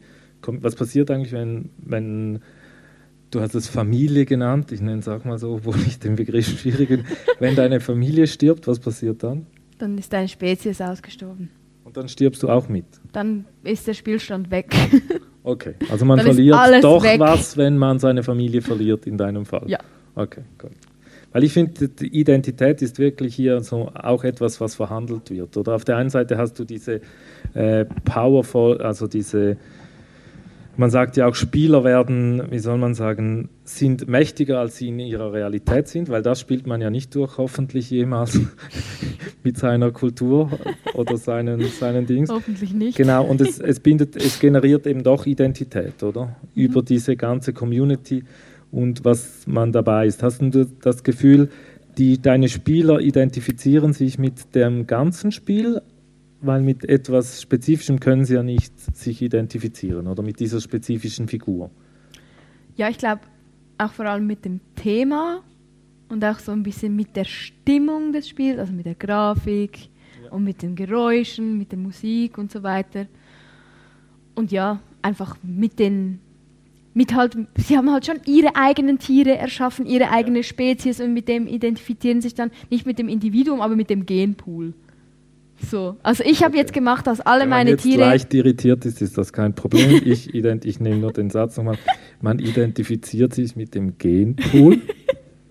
so ein bisschen recht Ja, ich habe jetzt alle meine Tiere, die sind jetzt so Sandfarben und haben äh, rote Streifen und große Ohren und das ist meine Erschöpfung. Okay. Mein, so. Ah, eben das wäre vielleicht der Unterschied zu diesem Spore, oder? Weil Spore hat das wirklich mehrheitlich auf der Oberfläche gemacht. Da haben die Tiere einfach rausgesehen und es hatte nicht jedes Mal eine Funktionalität hinter dem Tier. Genau, oder? das haben wir bei, ähm, im Gegensatz zu Spore, also Spore war, falls ihr es äh, nicht kennt, so in verschiedenen Phasen aufgebaut. Am Anfang ist man wirklich so ein Zellentier im Wasser und dann kommt man raus und dann ist man auf dem Land und dann äh, fängt man an Häuser zu bauen und dann fängt man an äh, Raumschiffe zu bauen und dann fängt man an, in der Galaxie rumzufliegen. Und das ist halt ein riesiges Spiel, oder? Also wie will man das alles irgendwie machen? Und wir fanden dann, wir nehmen eigentlich nur diese eine Phase, nur diese Kreaturenphase und bleiben in der. Und wir haben auch gesagt, wir nehmen nur eine Spezies. Sind halt irgendwie so Fuchsbär, Känguru, Waschbär-Dinger man ist sich uneinig, das finde ich ja gut, dass man sich uneinig ist. Und wir bleiben dann eigentlich in dieser Phase und einfach in, ungefähr in dieser Spezies. Aber dafür ist jedes kleinste Detail, das an diesem Tier anders ist, hat einen großen Einfluss auf. Ja. Die, die Idee ist auch genau umgekehrt wie bei Spore. Also, wenn, ich das richtig verstanden habe, äh, das Tier muss sich äh, der Umwelt äh, äh adaptieren, oder? Genau. Also muss sich an die Umwelt adaptieren. Vielleicht, was das bedeutet, bei Spore gab's, äh, konnte man zwei Meter hohe Dinger generieren, die aber gut am Boden fressen konnten, oder? Das war dann so, also die, die ja. standen und dann gut am Boden fressen konnten. Da war das wie entkoppelt und das war dann auch, glaube ich, eine immer der Vorwürfe, dass es quasi völlig egal ist, wie das Ding aussieht. Genau. Es kann ja. trotzdem sich paaren mit etwas ganz Kleinem. Ja, Wenn du ins Kino gehst und dir äh, X-Men anschaust, ja. Das ist ja genau das Umgekehrte. Da ist Mutation was Schlechtes, oder? Also ja, sagen wir es so. Für die Gesamtgesellschaft ist Mutation was Schlechtes und für die Mutanten ist es was Gutes. Aber es ist eine Diskussion zwischen, man ist Mutant oder nicht Mutant, mhm. oder? Du hast ein Spiel, das sich nur mit Mutanten auseinandersetzt. Und denkst du ab und zu an X-Men? Wir sind eigentlich alles Mutanten. Das stimmt natürlich auch wieder. Nur versuchen wir gesellschaftlich ja so zu tun, als wäre es nicht so, oder? Und bei dir ja. geht es ja darum, das explizit zu machen, oder? Bei uns wird ja so, also gibt es ja wieder das Gegenteilige. Es gibt so einen Modellmenschen, den haben wir das Gefühl, der sei gut und jeder, der irgendwie abweicht, genau. ist meistens nicht Wenn du einen Finger zu viel hast, dann genau. musst du ihn abschneiden. Genau, lassen. das wäre genau diese Diskussion. Sonst wirst du gehänselt. Aber das ist für, also ist der, hat jetzt mit eurer Community war nie ein, oder es ist auch noch nie sowas aufgetaucht in eurer Community. Also so dieses dieser Thema. Vergleich, Vergleich nicht mit den Mutanten, aber mit dem Film X-Men. Nein, also das Einzige, was in diese Richtung vielleicht so ein bisschen aufgetaucht ist, war damals noch im Bachelor, als ich das Konzept zum ersten Mal vorgestellt habe, fand unser Studiengangsleiter so, man baut die ideale Rasse und über Selektion und so. Also er fand das dann so ein bisschen problematisch. Und dann fand ich so, ja, da kannst du auch gleich Hundezüchtern verbieten, irgendwie einen Job zu machen. Und dann war es dann. Und dann musste ich, dann musste ich es so unformulieren, dass ähm, wenn es nicht genug Essen gab für die Tiere, dass das Tier, das dann nichts zu essen gekriegt hat, nicht gestorben ist, sondern die Gruppe verlassen hat. Und dann war es okay. Aber jetzt haben wir alles wieder schön böse reingetan, seit das Studium vorbei ist. Da, da muss man vielleicht auch sagen, das war auch noch eine kulturelle Differenz, weil unser Studiengangschef ist Deutscher und sie ist Schweizerin und da ist der Umgang mit ja, ein leicht anderer. Aus der Schweiz kann man das immer so ein leicht, also ob das jetzt positiv oder negativ, möchte ich gar nicht kommentieren, aber es ist ein leichter um Unterschied da. Ja, das stimmt. Nein, über X-Men habe ich noch nie geredet mit der Community. Okay. Könnte ich eigentlich mal. Ja, ich, keine Ahnung, ob das frucht, fruchtbar werden wird, weil es halt auch so ein bisschen was mit Kommunismus zu tun hatte bei X-Men und bei der Frage im Weltall und so weiter. Mhm. Jetzt, also irgendeine Frage hatte ich noch zu dem Thema. Ihr seid ja eigentlich, oder hast du es hat nachher Fragen aus dem Publikum. Okay. Dann frage ich, also ihr seid ja jemand, es gab ja diese Demok also die erste Demokratisierungswelle in den Games war ja dieses, in der Game-Industrie war ja diese ganz in Anführungszeichen billig und einfach zu ähm, billig finanziell und einfach zu beherrschenden äh, Game Engines wie ja. etwa Unity. Mhm. Und die zweite wurde dann ja ein bisschen eingeläutet, indem dann man gesagt hat, ja, der Content kann ja jetzt auch von jedem gemacht werden, was sich eben also ein bisschen schwieriger erstellt. Ihr habt ja eigentlich so ein Modell dazwischen, oder? Ihr, ihr habt ein Modell, wo ihr trotzdem noch ähm, das Produkt herstellt, mhm. aber Teil der Ideen von, auch von den Leuten kommen können oder von den, also wie so ein, ein, ein Mittelweg. Ja, genau. Kannst du noch mal schnell kurz sagen, was, so, was du so das größte Problem daran findest, wie ihr arbeitet? Mhm. Ja, ich habe gerade in der Zug Hinfahrt eben kurz erzählt, dass ähm, wir hören halt wirklich sehr darauf, äh, was unsere Community sagt und die fühlen sich mittlerweile so empowered, dass wenn wir irgendwas Neues im Spiel einbauen, und jemand findet es nicht gut, dann macht er gleich eine Abstimmung. So, so Community, stimmt mal ab, ob ihr das jetzt gut findet oder nicht. Und wenn sie dann abstimmen und der Großteil findet es nicht gut, dann erwarten sie schon fast von uns, dass wir es wieder raustun. Also so, so sehr haben sie das Gefühl, sie sind ein wichtiger Teil dieser Entwicklung. Das ist halt natürlich auch so. Sie, macht, sie haben nicht immer, also sie sehen, sie sind zum Teil nicht mega weitsichtig jetzt oft schon, aber manchmal ist es so ein bisschen, ja, ihr findet jetzt das einfach blöd, weil es das Spiel schwieriger gemacht hat. Macht Sinn, weil ihr wolltet das lieber einfach haben, aber fürs Spiel selber ist es eigentlich cooler, das so zu machen, aber okay. So, also es gab es schon auch die ein oder anderen Mal. Also wenn es dann wirklich etwas ist, wo wir finden, nein, das ist wirklich wichtig, dass wir das so lassen, dann argumentieren wir und dann kommen sie dann meistens auch auf unsere Seite rüber. Aber wenn wir dann finden, ja, ist uns jetzt eigentlich nicht so wichtig, dann nehmen wir ihre Meinung und dann machen wir es so, wie sie sagen. So. Aber das ist schon noch eine zusätzliche Herausforderung, weil man von Anfang an auch mit dem Balancing gucken muss. Man, es ist dann schwierig, das Game zum Beispiel eben schwieriger zu machen, wenn sie sich ans Einfachere gewöhnt sind, weil sie das dann meistens einfach nicht so gut finden. Es ist immer gut, das Game einfacher zu machen aus irgendeinem Grund.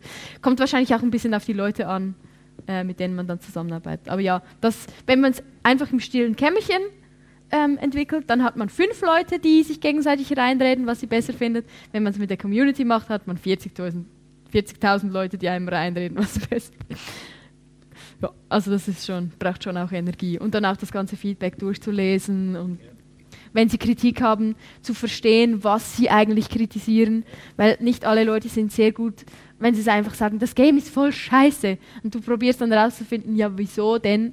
Und dann findest du meistens, es ist irgendwas ganz Kleines, das ihnen irgendwie passiert ist, aber das sie irgendwie nicht richtig artikulieren konnten. Dieser Kommunikationsaufwand ist doch schon erächtlich. Kommen Sie zu der ersten Frage dann, was sich bei euch aber auch ausgezahlt hat. Also vielleicht nur hat als kurzer Quote. Als ich das erste Mal von der Sache mit der Community hörte, habe ich so gedacht, oh Gott. habe ich so gedacht, ja, pfuh, sie soll es halt mal probieren, oder? Und jetzt eigentlich, so viel später muss man sagen, das hat sich schon gelohnt, weil es sich eben in diese verschiedenen Dimensionen gelohnt hat. Nicht nur in der Aufmerksamkeitsökonomie, aber auch in der Aktivierung dieses äh, Kickstarters. Mhm was du nur ansatzweise gesagt hast, ist, und das finde ich noch wichtig, ist, ihr habt eigentlich, und Kickstarter funktioniert am Anfang auch schon, bis, ist wie eine Art Game-Mechanik, oder? Es gibt Challenges, für die wird man belohnt. Aber das habt ihr bei der, bei der Kampagne eben extrem gemacht. Also ihr habt auch, genau, ihr habt da genau eigentlich ein Game gemacht aus diesen aus diesen Community-Dings. Oder also da, glaube ich, ist schon nochmals anders, als was andere machen, die nicht aus dem Game Design kommen. Sorry, jetzt so Frage. Ähm, ja, ich habe eine Frage, die jetzt eigentlich noch mal ein bisschen sich auf den Distributionskanal bezieht. Mhm. Ähm, ihr habt gesagt, ihr habt es auf Steam äh, zur genau. Verfügung gestellt. Das ist ja mittlerweile wirklich ähm, entscheidend geworden ähm, und hat da wirklich eine große Wandlung auch reingebracht, um Indie-Games überhaupt präsent zu machen. Ja. Ähm, ich war tatsächlich sehr überrascht, dass ihr gesagt habt, ihr macht den Early Access teurer als nachher das Spiel. Fühlen sich die Leute nicht mit, mit Ansage bestraft oder äh, so nach dem Motto, jetzt unterstützen wir das schon und da muss ich jetzt aber auch noch mehr zahlen, dafür, dass ich ja eigentlich ein weniger mhm. reifes Produkt mhm. erwerbe. Mhm.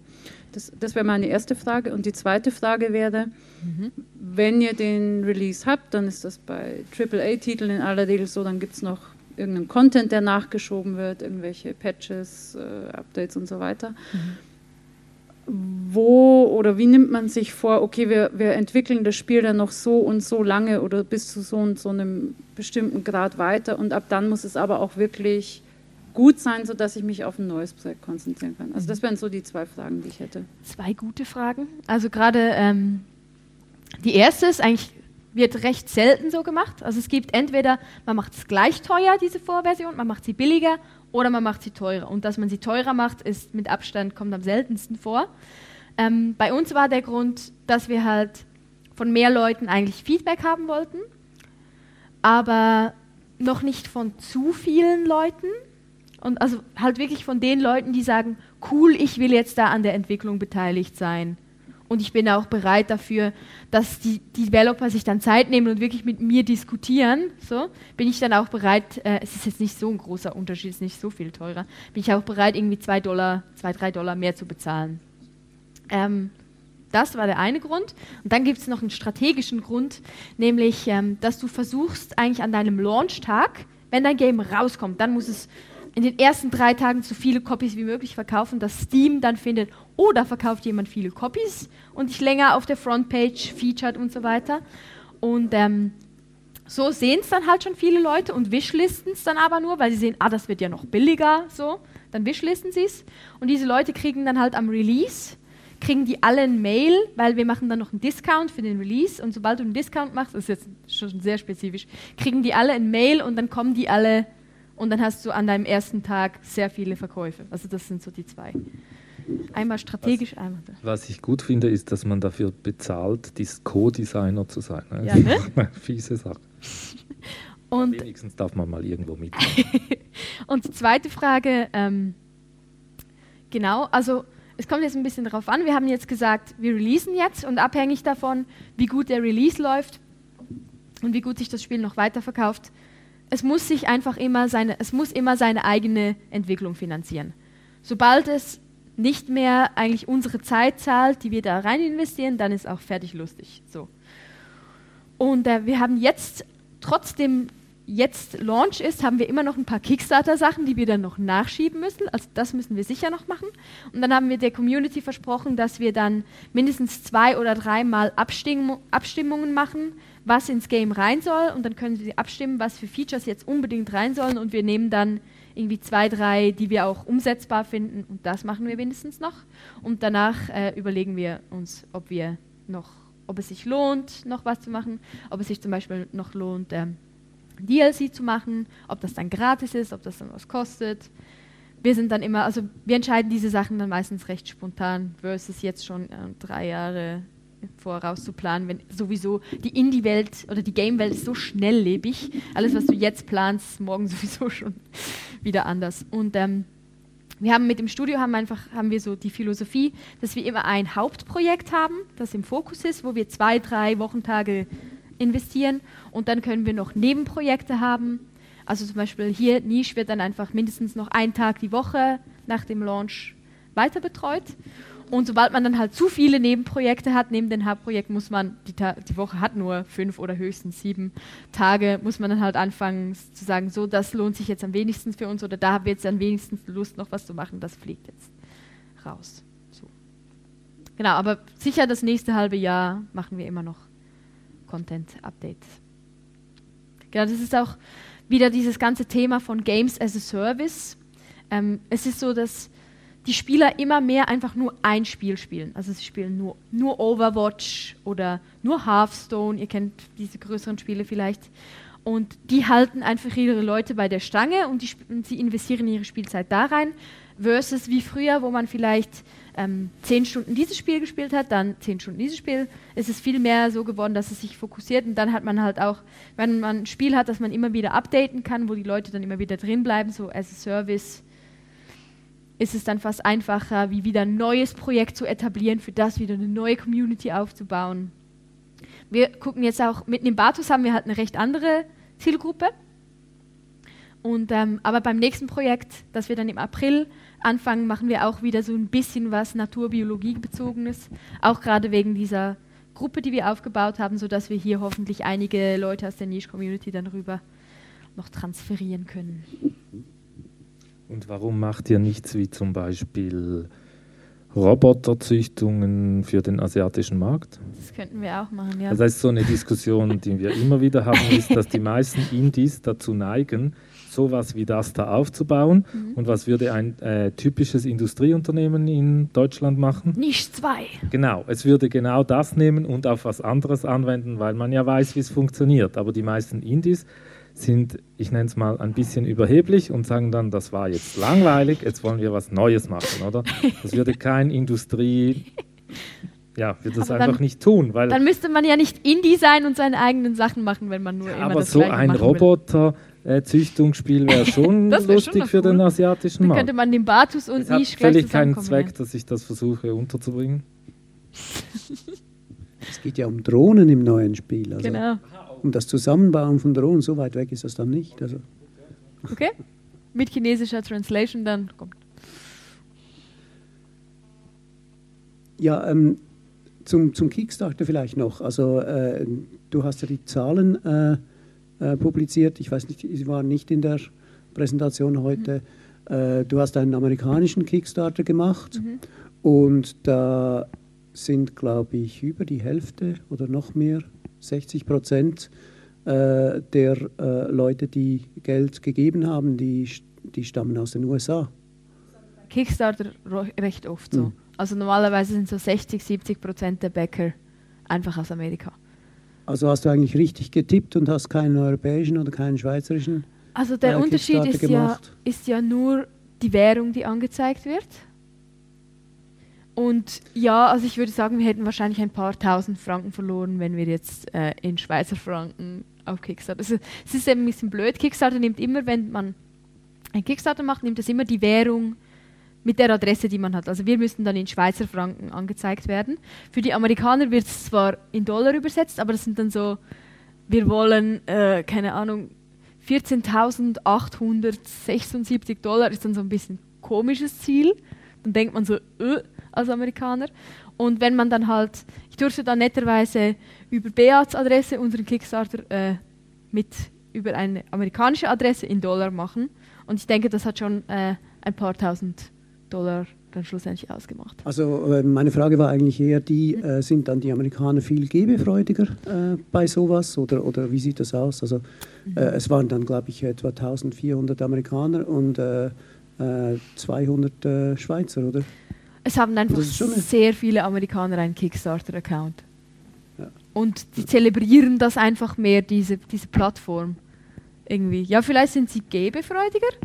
Sie sind sich schon länger an diese Plattform gewöhnt. Bei uns benutzt man sie ja noch nicht so lange. Und deshalb ist auch nicht, noch nicht die Userbase so groß, habe ich das Gefühl.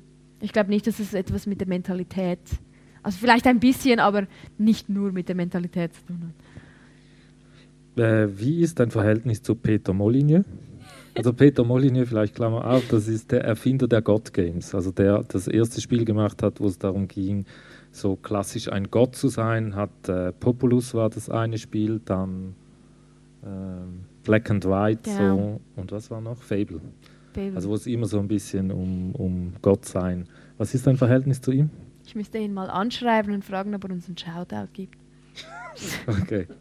Aber ich finde ihn, find ihn cool, vor allem Black and White ja. habe ich sehr gefeiert, vor allem den ersten Teil. Ist sicher auch ein bisschen mit reingeflossen hier. Ja, Fable fand ich auch cool. Also ich find, fand seine Spiele, die ersten Teile seiner Spiele sind immer besser als die zweiten und die dritten, aber.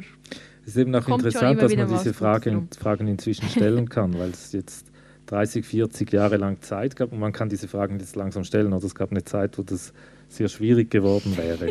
Diese, dann meine letzte Frage ist noch, Publisher. Ja. Würdet ihr heute einen Publisher nehmen? Also nehmen wir an, es passiert, es wird größer, oder? Ja. Ihr bringt alle zwei Jahre oder alle zwei Jahre wieder was raus, um eure Community am Leben zu halten, sodass die nicht sterben. Das heißt, ihr müsst wieder ein anderes Biom finden, wo ihr da mit eurer Community dahin geht. Ja. Würdet ihr euch auch irgendwann überlegen, einen Publisher zu nehmen dafür oder würdet ihr lieber oder werdet ihr lieber intern das, äh, euer Know-how und eure Skills ausbauen? Also wieso wir jetzt keinen Publisher genommen haben, wir haben auch Angebote gehabt. Wieso wir es nicht gemacht haben, sind zwei Gründe. Erstens, weil wir bei den Mobile-Spielen Publisher haben und der echt abgekackt hat. Es wäre wahrscheinlich sogar besser gewesen, wenn wir es einfach selber probiert hätten. Äh, und zweitens, weil ich halt genau analysieren wollte, wie groß kriegen wir unsere eigene Reichweite hin. Weil jetzt, ich fand es dann schwierig, wenn wir einen Publisher nehmen, dann haben wir keine Ahnung, wen haben wir eigentlich selbst erreicht und wen hat jetzt der Publisher erreicht. Also wahrscheinlich würden wir jetzt noch ähm, eine Zeit lang auf dem Trip bleiben, dass wir unsere eigenen Sachen machen, äh, mit, also ohne Publisher. Wobei jetzt für den Mobile, äh, für den Mobile Port, für den Konsolenport, den wir eventuell machen, würden wir wahrscheinlich einen Publisher dazuziehen, die auch den Port wahrscheinlich machen würden und dann halt gleich das Publishing für den Port. Einfach weil es uns interessiert, verkauft sich das überhaupt auf Konsole und weil wir selber gar keine Zeit hätten, jetzt den Konsolenport zu machen. Da wäre es dann wieder okay. Aber so in unserer Kernkompetenz wollen wir jetzt zuerst selber verstehen, was können wir und wenn wir dann merken, okay, aber der kann das besser als wir, dann können wir ihn dazu nehmen. Aber ich finde, Publisher sind so gerade für unerfahrene Entwickler eine rechte Blackbox oft. Ja, das wäre schon äh, vielleicht eine Anschlussfrage noch, also jetzt, jetzt ganz generell, äh, jetzt nicht aufs, auf, auf, auf Niche bezogen. Äh, findest du das äh, Publishing-Modell, so wie es eigentlich existiert, noch als völlig überholt? Äh, du hast jetzt ein anderes Modell gewählt und es gibt offensichtlich andere Modelle. Hm. Ähm, findest du das überholt und was würdest du äh, am liebsten haben als Publishing-Modell? am liebsten haben und wir versuchen das auch irgendwie ein bisschen hinzukriegen, dass wir, dass man Entwickler hat, die irgendwie schon weiter sind, die dann jüngere Entwickler dabei unterstützen. Äh, wir geben jetzt zum Beispiel auch in unserem Office einfach zwei Plätze an äh, Studierende, die jetzt gerade abgeschlossen haben, die dürfen da arbeiten, wie sie, wie sie wollen. Und äh, wir probieren jetzt so ein bisschen ihr Publisher zu sein also normalerweise oder oft nimmt ein Publisher halt irgendwie fast die Hälfte deines Einkommens und so weiter. Wir, wir haben ihnen jetzt den Vorschlag gemacht, sie dürfen bei uns arbeiten und wir äh, beraten sie und wir helfen ihnen bei ihrem Launch und wir nehmen irgendwie 10% von ihrem Gewinn, was dann hoffentlich die Office-Kosten decken wird. Mal gucken. Dass man einfach sich probiert, ein bisschen ohne mega geldgierig zu sein, auszuhelfen. Das wäre. Ich hätte am liebsten ein großes Haus wo Indie-Entwickler reingehen können und gratis arbeiten und wenn sie dann ein Spiel machen, dann müssen sie aber irgendwie 10, 15 Prozent ihres Kapitals, das sie reingekriegt haben, wieder zurückgeben in dieses Haus und das geht dann wieder neu an die Jüngeren und dann ist das so ein schöner Kreislauf, der sich da zieht und wo niemand eigentlich groß versucht, voneinander zu profitieren. Ähm, ist das heutige Publisher-Modell überholt? Also es gibt, glaube ich, schon beides ein bisschen. Also es gibt Publisher, die sich sehr auf das Neue einlassen halt, die klar sagen, ja, wir machen jetzt euer Marketing und sie machen es auch gut und dann lohnt es sich auch, weil man selber hätte das nicht hingekriegt. Ähm, ich finde es sehr, es teilweise sehr problematisch, dass man zu viele Spiele nimmt und halt wirklich einfach das Ziel hat, da möglichst noch was rauszukriegen. Ähm, ich finde es zum Beispiel sehr sinnvoll, wenn Entwickler, also zum Beispiel 11-Bit Studios, die haben This War of Mine gemacht, die machen jetzt auch Publishing, dann finde ich es sinnvoll, wenn sie Games publishen, die halt auch eine ähnliche Zielgruppe ansprechen, weil sie haben diese Audience jetzt schon, oder? Oder zum Beispiel äh, Chucklefish, die so Terraria und so gemacht haben, die dann andere Pixel-Games publishen, die haben für das schon die Audience. Das finde ich sehr sinnvoll. Wenn es jetzt jemanden gäbe, der vor uns schon ein zehnmal ein riesig erfolgreiches Evolutionsspiel gemacht hätte und auch published, hätten wir das vielleicht mit ihnen gemacht, weil es für sie einfach mega einfach ist, diese ganzen Leute anzusprechen. Also ich denke, es macht schon Sinn. Ich finde ihre äh, Gewinnmarge doch leider immer ein bisschen. 50 Prozent, da müssen sie schon so viel Arbeit reinstecken wie wir, damit das fair ist. Und oft macht der Publisher halt weniger dann als der Entwickler, weil er auch noch verschiedene Parallelprojekte hat. So.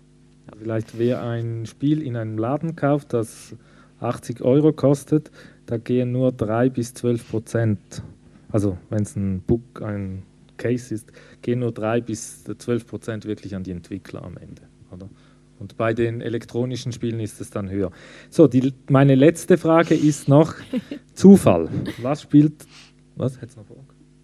Ah, hat es noch eine Frage? Sonst stelle ich. Zufall. Zufall. Welche Rolle spielt der Zufall?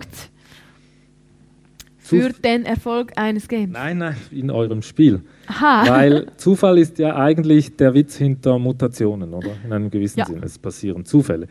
Bei euch ist das ja nicht ganz so einfach. Der Spieler hat schon auch noch einen Einfluss auf den Zufall.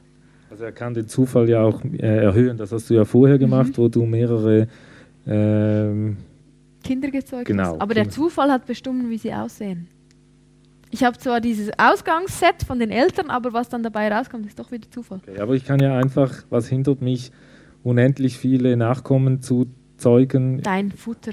Okay. Wobei du kannst auch viele Nachkommen zeugen und dann diejenigen umbringen, die du nicht haben möchtest. Indem du sie zum Beispiel ertränkst. Aber okay. es ist äh, trotzdem, bis du, dann, bis du dann zum Wasser gelaufen bist, haben sie trotzdem recht viel von deinem Futter gefressen. Aber okay. ja. Also, bis sie, also sie ertränken sich selber. Auch. Sie, sie ertränken sich echt selber. Oder okay. du kannst sie von Kakteen abernten lassen, dann nehmen sie immer noch Schaden. Oder du kannst sie als Köder für die Raubtiere benutzen. Das ist jetzt eben der Unterschied von Spielmechanik und Setting, oder? In der Spielmechanik ist es ganz einfach, sie laufen zum Wasser. Mhm. Also ja. Okay, vielen Dank. Ja, das ist jetzt ein depri deprimierendes Ende, ehrlich gesagt. So ist okay. es im Leben. Okay, gut. vielen Dank fürs Zuhören und vielen Dank, dass du da warst Gern. und einen schönen Abend noch.